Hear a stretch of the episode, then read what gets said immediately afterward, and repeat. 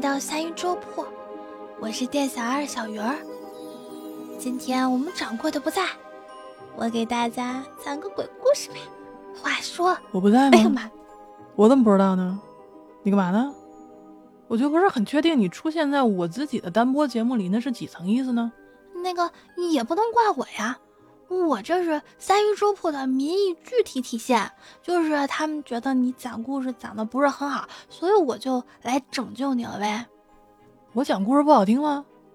我讲故事怎么就不好听了？其实也不是完全不好听吧，他们说你说话太絮叨了，而且说话声音特别的平，嗯，听一会儿容易走神儿。嗯，上次伯杰还跟我说呢，说他听了五分多钟就开始走神儿了。那个，嗯，那个，那掌柜的，你今天要讲什么故事来着？我今天本来要讲一个《聊斋》故事，说的就是我的酒友原来是一个水鬼。这个故事的名字就叫做王六郎。啊，王六郎，王六郎这个故事我知道，我知道，我知道。你知道什么呀？你知道？你今天不是来拯救我的吧？你来搅和我的呗？没有，我就是觉得我其实讲故事还行，要不然今天这故事我来讲吧，好不好啊，掌柜的？行行行行行，你要讲吧，你讲你讲你讲，反正我觉得我今天要是让我自己讲的话，你肯定得搅和我，你好好讲，听到没有？哎，得嘞，你请好吧。话说，有一个姓许的，以打鱼为生，他每天傍晚都带着酒去河边，一边喝酒一边打鱼。他这个人跟别人不一样，他在喝酒之前总是先斟上一盅祭奠一下，并且说：“河中的逆鬼啊，请来喝酒吧。”而且他总是这么干，也不知道是不是因为这个原因，别人打鱼都特别少，而他每天打的鱼都特别的多。有一天傍晚，这个姓许的渔夫刚刚自己喝完酒，就看见有一个少年走过来，在他身边转过来转过去的，所以他就说：“要不我们一起喝酒吧？”这个少年也不见外。也不推辞，两个人就喝起来了。结果这一晚上，姓许的一晚上都没有打到鱼，特别的丧气。少年看见了，就说：“我到下游去给你赶鱼去。”说着就走了。一会儿他回来了，朝姓许的人说：“大群的鱼来啦！”果然。这水里面就听到了很多鱼游过来吞吃食饵的声音。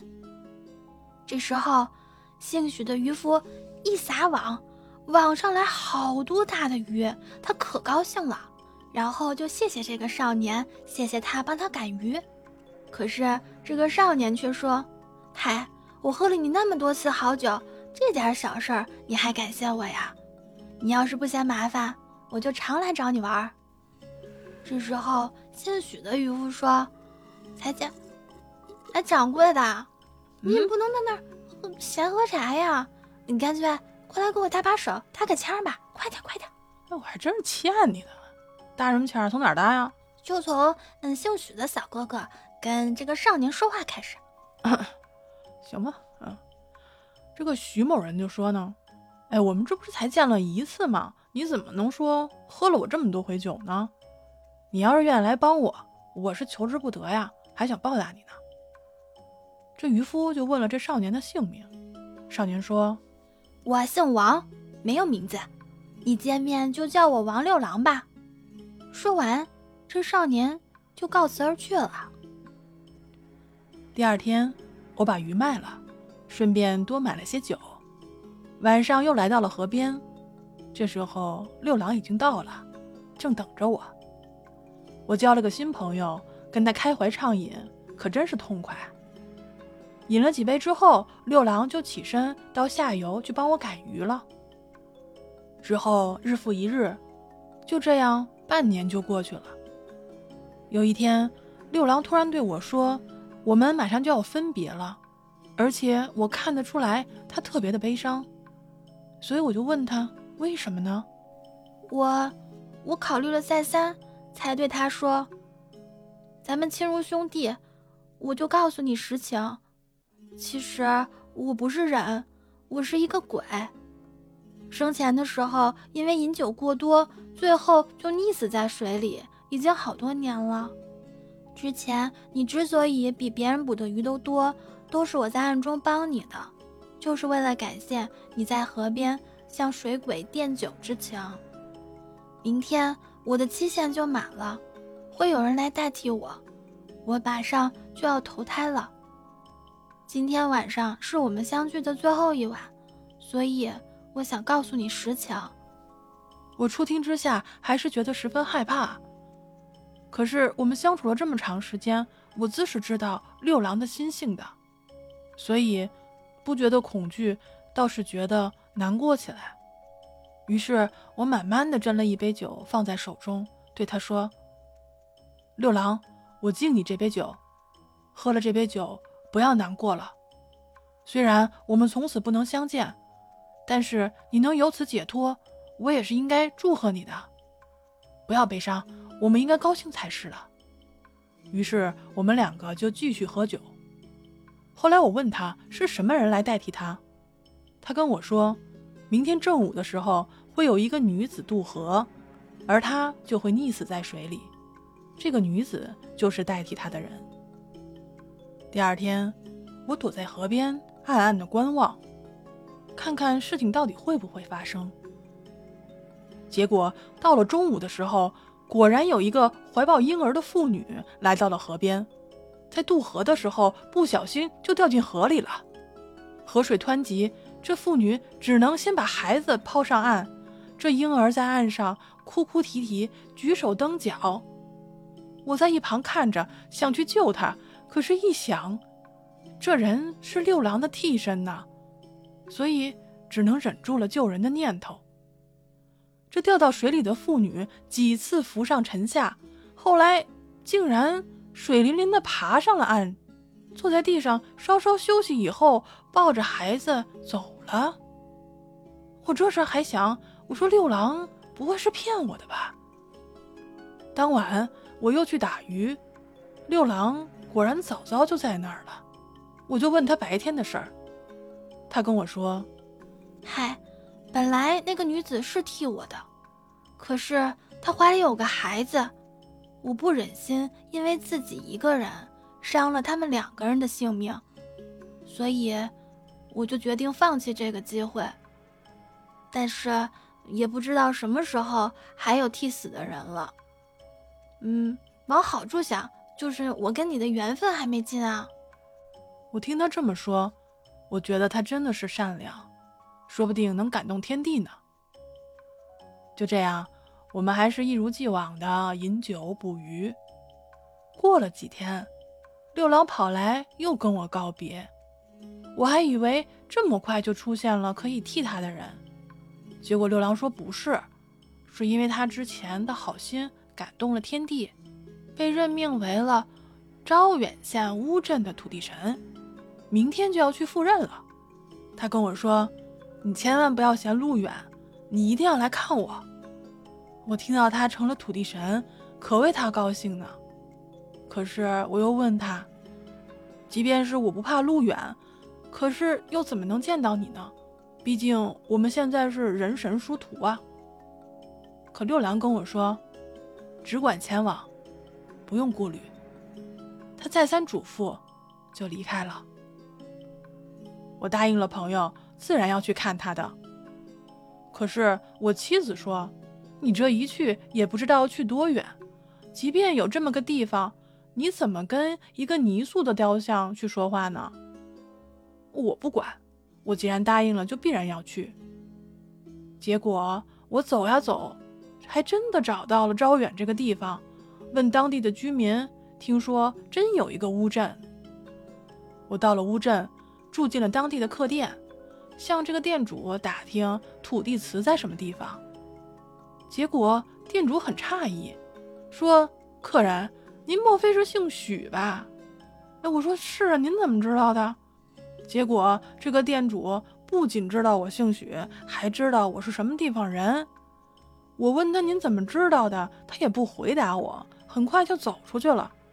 过了一会儿，这街里街坊的全都跑来看我，这一下给我整懵了。我一问之下才知道，原来是前几天有一位神人给他们托梦，说是一个姓许的人要来到此地，让大家可以给我一些资助。他们已经在此等候多时了。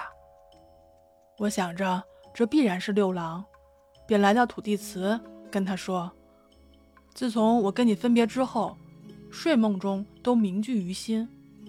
这次我远道而来，就是来赴约的。感谢你托梦告知村里人，我心里十分的感激。但是也很惭愧，我没有什么厚礼可以赠给你，只有一杯薄酒。”如果你不嫌弃，就像过去在河边那样，我们对饮一番。喝罢酒，我又烧了些纸钱，顷刻就见到一阵旋风升起在神座之后，旋转了许久才散去。那天晚上，我也梦到六郎，他的穿着跟过去可大不相同了。他跟我说：“有劳你远道来看望我。”我真的是又开心，又伤心。但是我现在已经有职务在身，不能与你相会。我们虽然近在咫尺，但是却如同远隔山河。村中的人有微薄的礼物相赠，就算是代我酬谢一下旧日的好友。你回去的时候，我必来相送。就这样。我在乌镇住了几天，打算回家，但是大家都竭尽的挽留我。我坚决的告辞，他们又送来了很多礼物。我走的那天，男女老少都送我出村。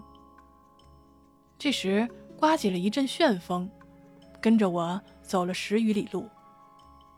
我知道那必是六郎，便对着旋风拜道：“六郎珍重，勿劳远涉。”君心仁爱，自能造福一方，无庸故人主也。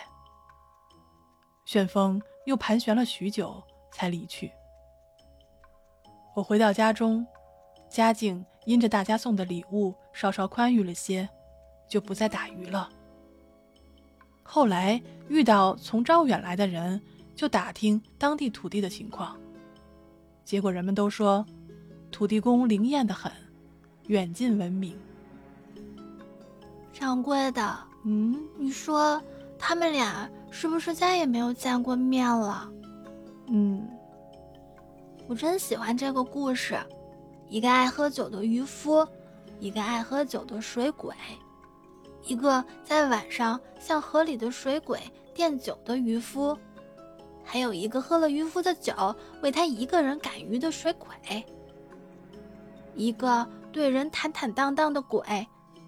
一个对鬼惺惺相惜的人，看到妇人落水，渔夫先是想去救，可是知道如果那个人不死，六郎就没法解脱，所以不能救。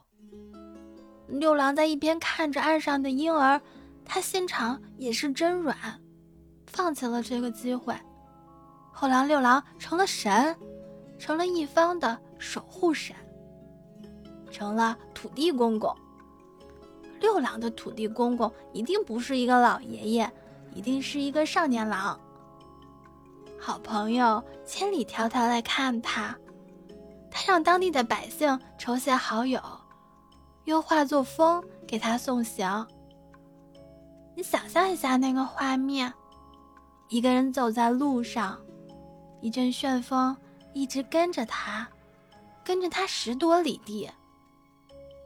然后许哥哥对着风拜谢说：“六郎珍重，勿劳涉远。君心仁爱，自能造福一方，无庸故人主也。”风盘旋久之，乃去。对啊，我也喜欢这段送行，画风相送，很浪漫；向风拜别，也很浪漫。所以我觉得。《聊斋》是非常值得读的，尤其是原文。看白话文，我总觉得只看了一个轮廓，但是看原文就不一样。我们总能看到故事的铺陈，场景里的情绪，还有不可言说的余韵。我昨天看了王小波的一篇《我的精神家园》，里面说文字是用来读、用来听，但是不是用来看的。来听一下这句：“置身青云，不忘贫贱，此其所以神也。今日居中贵贱，宁复带斗笠人哉？”还有这句：“君正直为神，甚为人心。但人神路隔，既不但修祖，但复如何？”少年曰：“淡往，勿虑。”你看，文字是有节奏、有韵律的。我自己就喜欢写文章，但是这就跟我说话一样，有些唠叨。所以我特别喜欢毛姆的小说，精辟入理。现在看《聊斋》。我才明白，原来为了看那些文言文，为了看那些所谓的名篇，只是为了考试用，真的是错过了很多对文字本身的欣赏。今天呢，咱们这期节目没有什么人生道理的分享，也不想批评时事，我只不过呢，就是想说，我们看过的书皮，总会成为我们书架的一部分，而我们读过的书，也终将成为我们的一部分。我希望。我能去看那些被我的骄傲和恐惧忽略在一边的文字，也能去结交被我的自大和胆怯疏离在一旁的陌生人。而这些陌生人，我说的就是正在听我声音的你。你觉得什么才是真朋友呢？你觉得在疫情后时代，直播间里交朋友靠谱吗？你觉得像我们这样线上的直播间能存在多久？你想听我们讲述怎样的故事呢？你期待在直播间里遇到怎样的人呢？聊什么样的话题呢？请你在评论区里跟我们来聊一聊吧，或者可以在每天晚上七点到八点来喜马拉雅直播间找三鱼粥铺，我们在这里等你。直播间里的时间跟现实中的时间不一样，那个时间充满了魔力。我们在现实里的形体会在某一个瞬间化作网络上的游魂。那白日里被遮掩在心底最深处的东西，在那一刻，或许有机会被别人瞥见，或许也能被自己释放出来。对，就像掌柜的你，你就曾经跟大家说过，希望所有人都能长出息。早点发财，这样就有人可以借钱给你。这话不能在节目里说。好了，那我们今天的节目就到这里了。您现在收听的是三鱼粥铺直播间里的故事，记得记得要点赞、评论、订阅哦。咱们咱们下周再见。